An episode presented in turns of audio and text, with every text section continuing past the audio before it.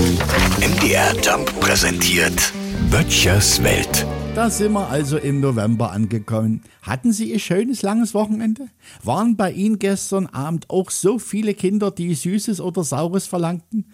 Haben Sie auch mindestens 25 Mal das gleiche Gedicht gehört? Also ich finde es ja an und für sich eine schöne Aktion, weil es kommen ja nicht nur die Kinder, um sich ein paar Bonbons zu holen. Nee, in der Regel werden die ja von den Erwachsenen begleitet. Und naja, und so sieht man sich mal wieder. Quatscht kurz, der ein oder andere Fadi bleibt dann auch stehen und es dauert meist nicht lange, da baut dann jemand einen Campingtisch auf mit einem Glühweinkocher drauf und wenig später kreisen dann die Tassen.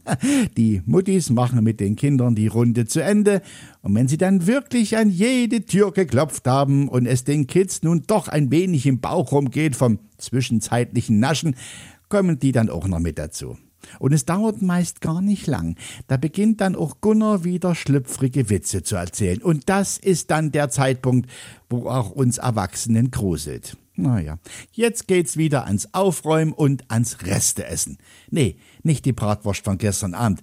Der Inhalt der ausgehöhlten Kürbisse, der wartet eingefroren auf den Verzehr.